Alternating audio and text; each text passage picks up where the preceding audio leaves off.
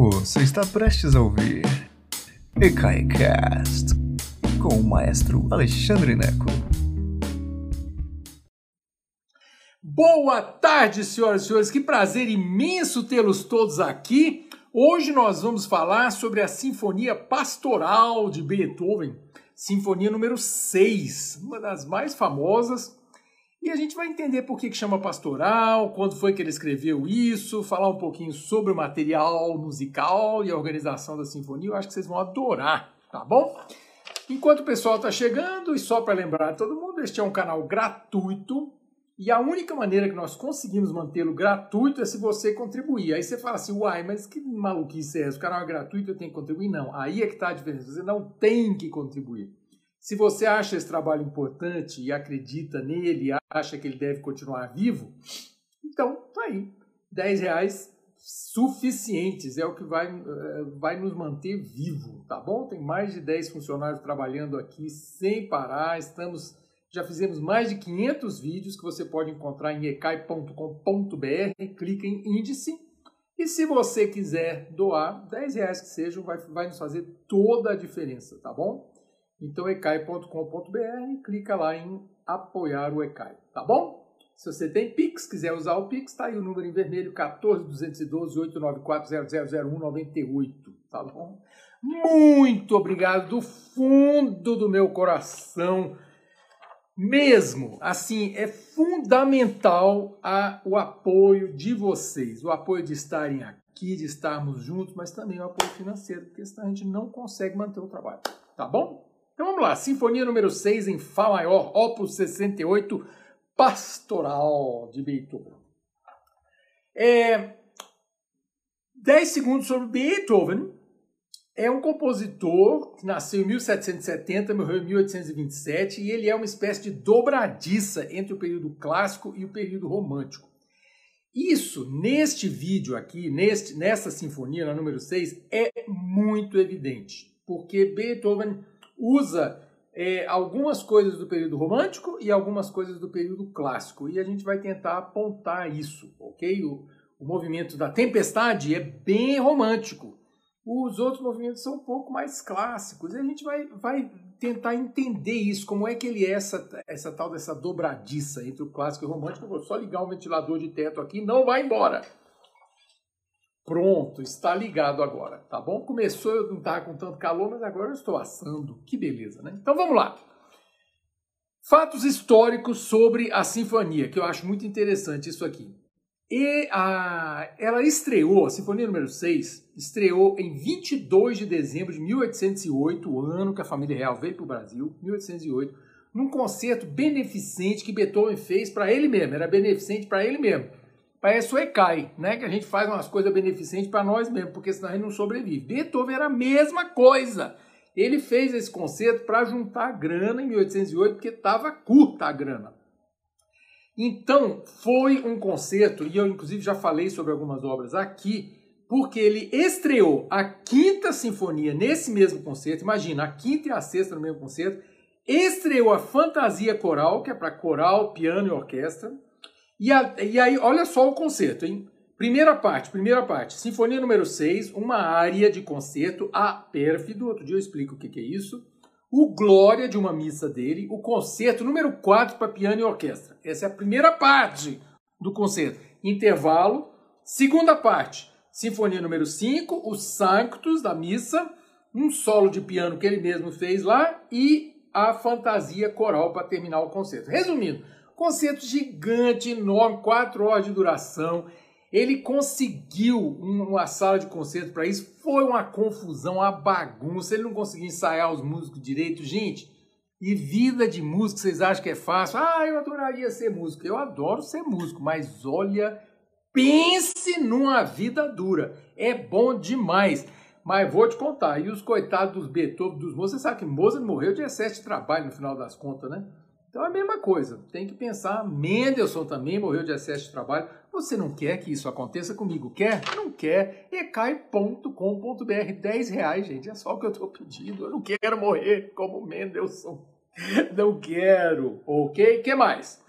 Então, É, se você quiser saber um pouquinho mais sobre este concerto, vai lá no vídeo que nós temos aqui nessa lista Grandes Obras, é, no concerto sobre a fantasia coral. Ou então vai no índice, né? decai.com.br, clique em índice, você acha lá fantasia coral. Eu explico bastante sobre esse concerto, que foi muito legal, mas eu não vou falar muito sobre ele hoje, porque eu já expliquei isso no outro vídeo. Então tá bom. É, a, essa sinfonia tem cinco melodias, cinco, uh, cinco movimentos em vez dos quatro usuais. E aí é que eu falo aquela história de Mozart, de, de Beethoven de ser meio romântico, meio clássico.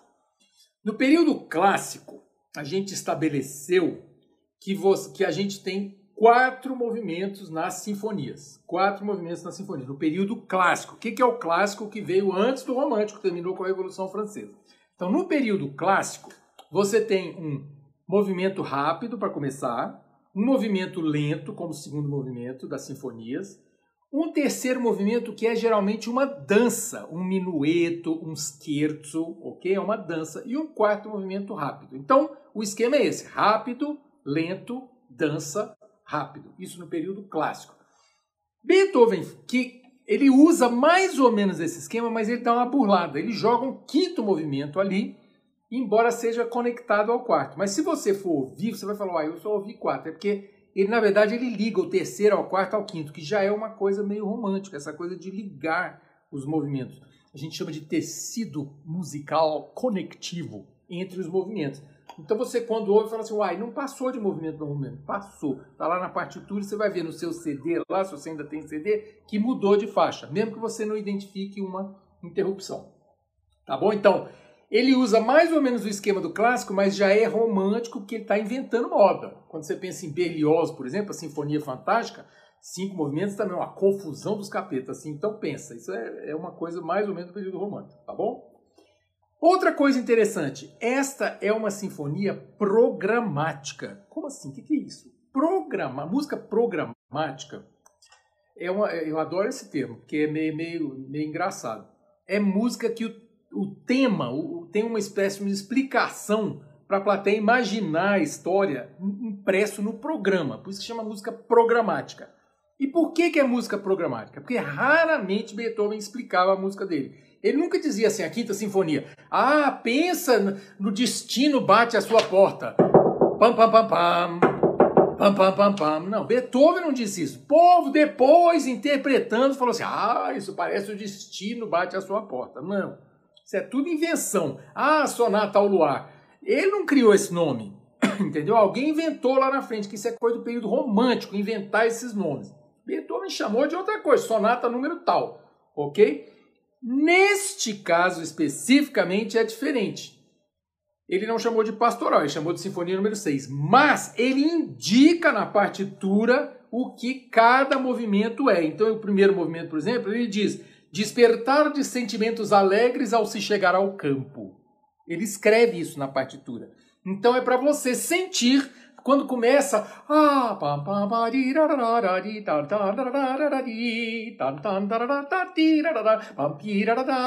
você ouve aquilo, ah, eu estou sentindo um despertar de sentimentos alegres ao chegar ao campo. Ele escreveu isso na partitura, ele escreveu isso no programa, estava lá impresso. Movimento 1, despertar de sentimentos alegres ao se chegar ao campo, o que em alemão é erwachen heitere Empfindungen bei der Ankunft auf dem Lande. Que beleza, né? E a pessoa vai lá e sente. Então, papi, parará, papi, parará, papi, parará. Então, sente isso, ok?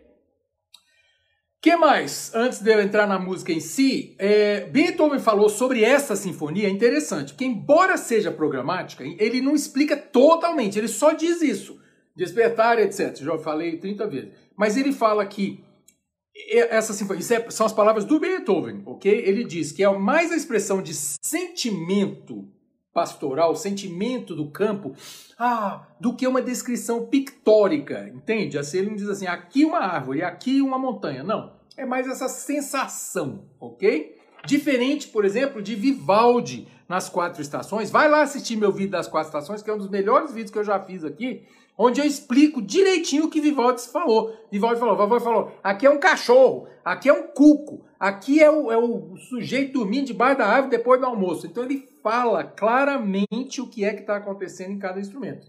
Beethoven explica raramente aqui, mas uma coisa ou outra. No máximo é isso, uma sensação geral. Então, ele fala mais expressão do que sentimento. Segundo, ele diz especificamente sobre essa sinfonia.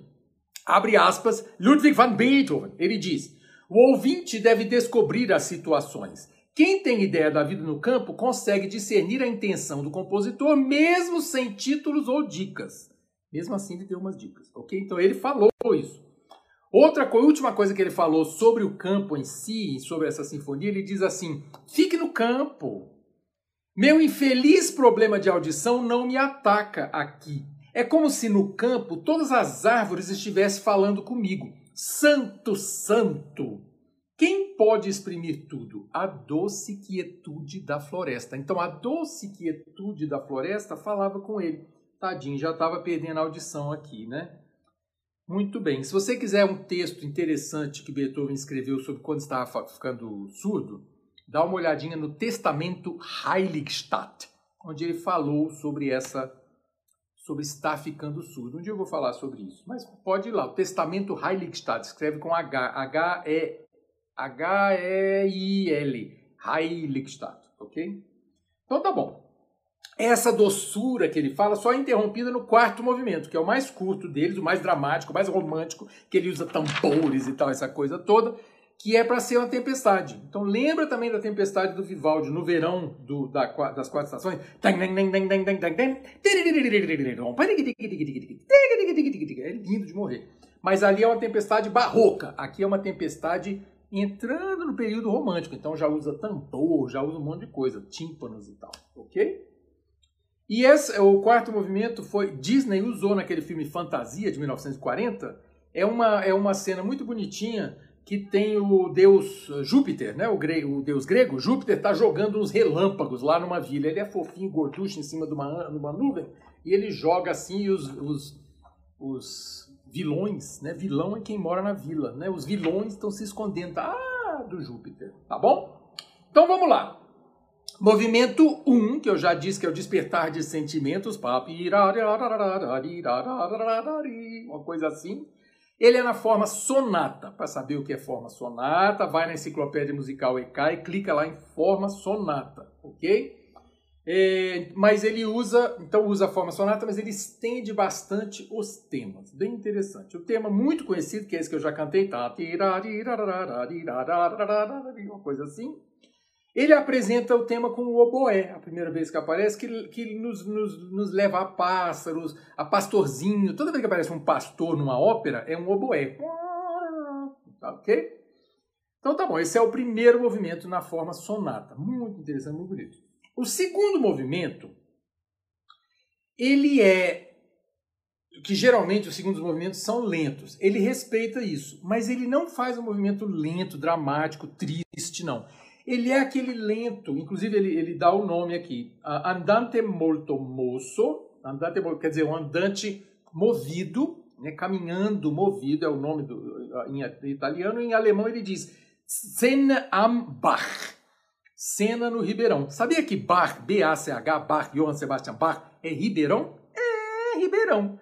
Então, por exemplo, Ribeirão Preto é Schwarzbach. Se você mora em Ribeirão Preto, você pode dizer que você mora em Schwarzbach. Ribeirão Preto, tá bom? Então, o que mais? Então é uma cena no Ribeirão. Mas como ele diz que ele não explica, ele não explica nada. Você tem que ficar imaginando o que é uma cena no Ribeirão. Então ele não fala assim, tem uma moça que estendeu uma toalha e está comendo uns pastel. Ele não, ele não fala isso. Ele só diz cena no Ribeirão. Você ouve esse movimento, que também é na forma sonata, dois temas que se desenvolvem, mas ele não é triste. Ele é ele é um pouco mais lento, mas é essa coisa leve, com cheiro de alfazema do campo, ok? Eu acho realmente, é assim, eu, eu me sinto realmente na campana, é impressionante. No final, é muito bonitinho, o que eu acho mais bonitinho nesse movimento é o seguinte, no final tem uma cadenza, o que, que é cadenza? Vai lá na enciclopédia Ecai, mas na cadenza, explicando rapidamente, a orquestra para não é cadência, é cadenza com Z em italiano, ok? A orquestra para para ter um solo. Ok? Isso acontece no final do segundo movimento. Presta atenção que é lindo. Cadenza com G, a orque... com Z, desculpa. A orquestra para e a gente tem um solo de flauta, oboé e clarineta. Flauta, oboé clarineta. E Beethoven, na, na partitura, na parte de cada instrumentista, ele marca lá, ele diz assim, flauta, o seu é um rouxinol. Olha que bonitinho, ele escreve lá para flauta, rouxinol. É, para o oboé, ele escreve oboé, você é uma codorna. diz assim, você é uma codorna, oboé. E para clarineta, diz assim, clarineta, você é um cuco, ok? Cucu, cucu. O cuco a gente identifica melhor, né? O cuco é cucu, cucu. Você vai ouvir lá. Então, e a cadência termina, a orquestra volta e termina o movimento. Cadência é isso. Tá uma aula interessante. Você ouve o movimento, aí no final a orquestra para, interrompe mesmo, deixa só a flauta, boa e a clarineta e eles fazem esses passarinhos, depois a orquestra volta. Presta atenção no segundo movimento. Hoje eu não preparei lista para você, mas você vai ouvir, é só procurar Beethoven Sinfonia número 6, você acha no YouTube, no Spotify, onde você quiser, tá bom? E eu não gosto de sugerir também, maestro. Outro dia o pessoal fica pedindo, me sugere. Eu não gosto de sugerir porque são as, é a minha opinião. Eu quero que você desenvolva a sua, caro amigo, cara amiga, meninos e meninas, tá bom? Então tá aí, esse é o segundo movimento. Terceiro movimento, ele diz que é um lustiges Zusammensein der Landleute, que em português quer dizer o alegre encontro dos camponeses.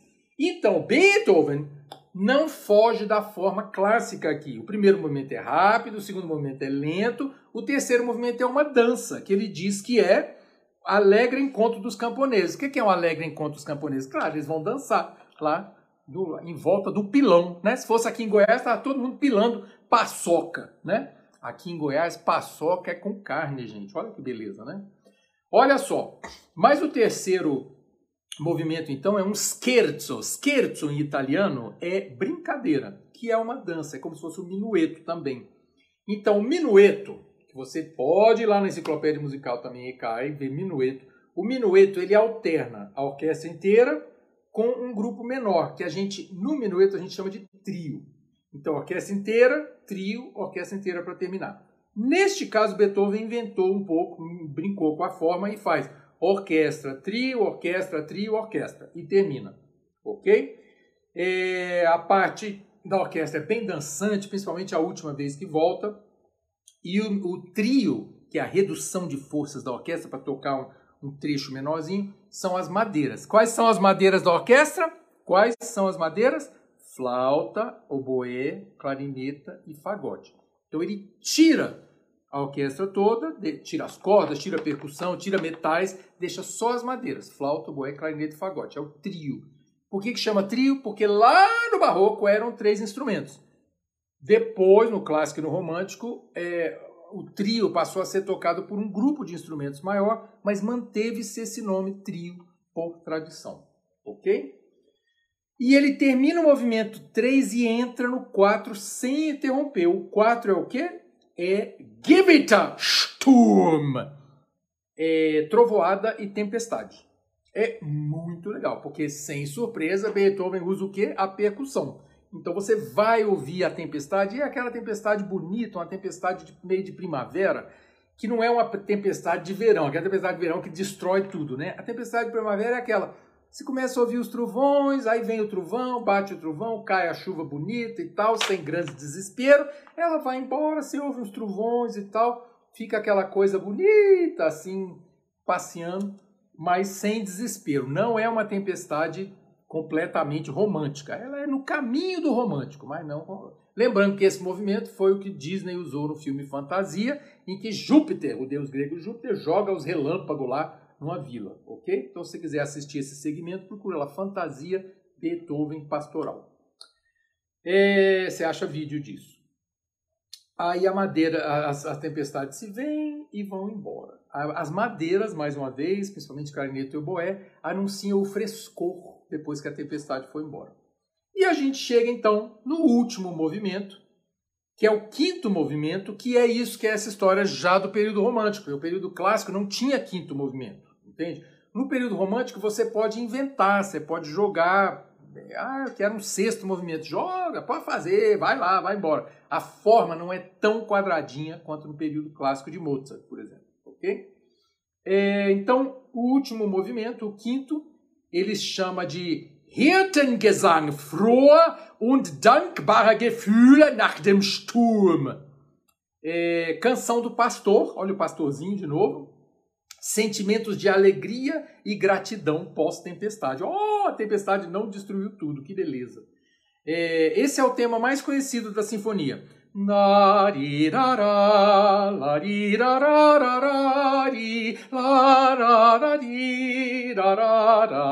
Alguma coisa parecida. É esse.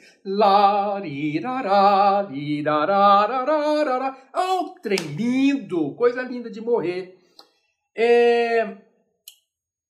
Ele guarda, então, isso é romântico, do período romântico, ele guarda o melhor material para o final da sinfonia. O período clássico sempre começa com a coisa mais importante. Ok? O período romântico, pensa na nona sinfonia do Beethoven, por exemplo, a última sinfonia que escreveu. Qual é o tema mais conhecido?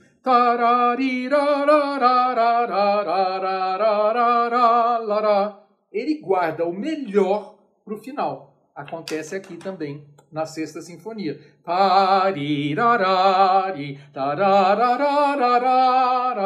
Esse tema é lindo e ele usa uma forma que é um misto de rondó com sonata, com tema e variação. Tudo isso você acha na enciclopédia musical ECAI. Rondó, sonata, tema e variação. Mas basicamente o rondó ele usa um tema, modifica, é, usa outro tema e volta para o primeiro. É como se fosse um sanduíche.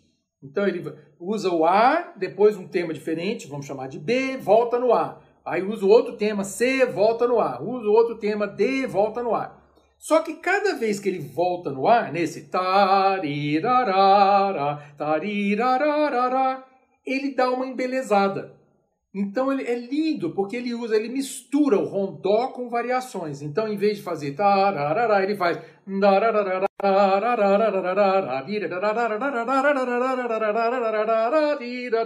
algo assim que eu não consigo cantar. Mas é basicamente isso. Ele vai modificando o tema que já é familiar, que é lindo, e vai voltando sempre, ok? Nisso. A surpresa final, guardada para o final dessa sinfonia, é que ela não termina num Big Bang. Ela não faz assim, patá, não termina naquele como a quinta sinfonia, que estreou no mesmo concerto, a quinta que começa com pá, pá, pá, pá né?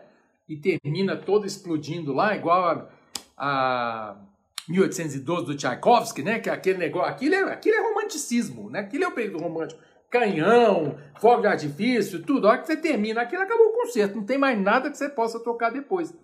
Essa sinfonia surpreende, porque ela vai crescendo, crescendo, crescendo, guarda o tema para o final, e aí ela vai murchando, ela termina ah, como se fosse assim um entardecer, mas não é o pôr do sol, é só um entardecer, aquela coisa assim, é 5 horas da tarde, tá o sol bonito ali, o orvalho, orvalho não, sei lá, né, o resto do, da, das gotinhas ali da tempestade, e acaba tranquilamente.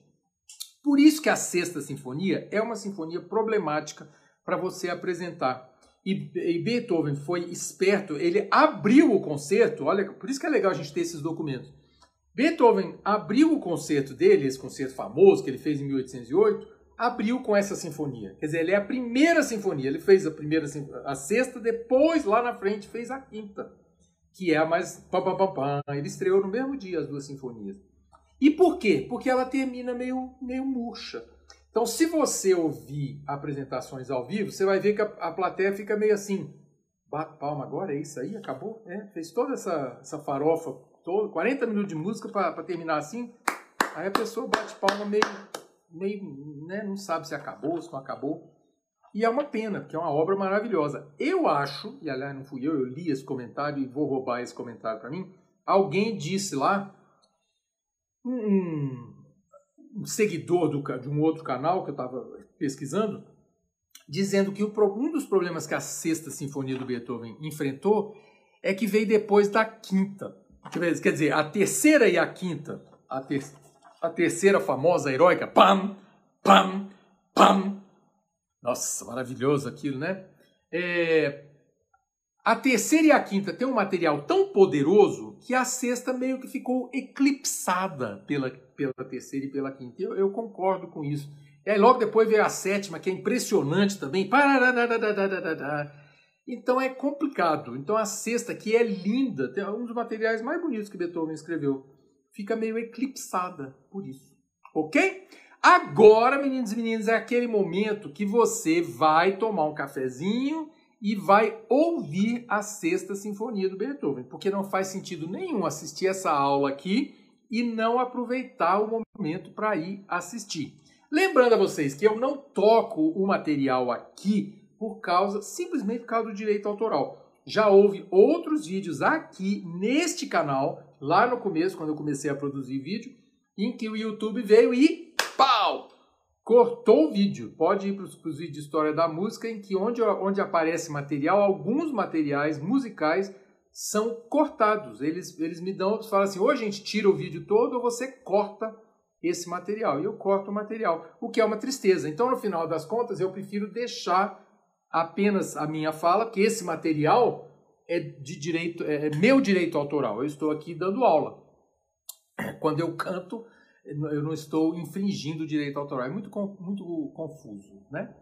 Mas é isso, meninos e meninas. Foi um grande prazer ter estado aqui com vocês. Reitero os meus mais profundos sentimentos de estima e admiração por vocês, por estarem aqui junto comigo explorando a música clássica. É um barato poder fazer isso com vocês. I love you. Muito obrigado por estarem aqui.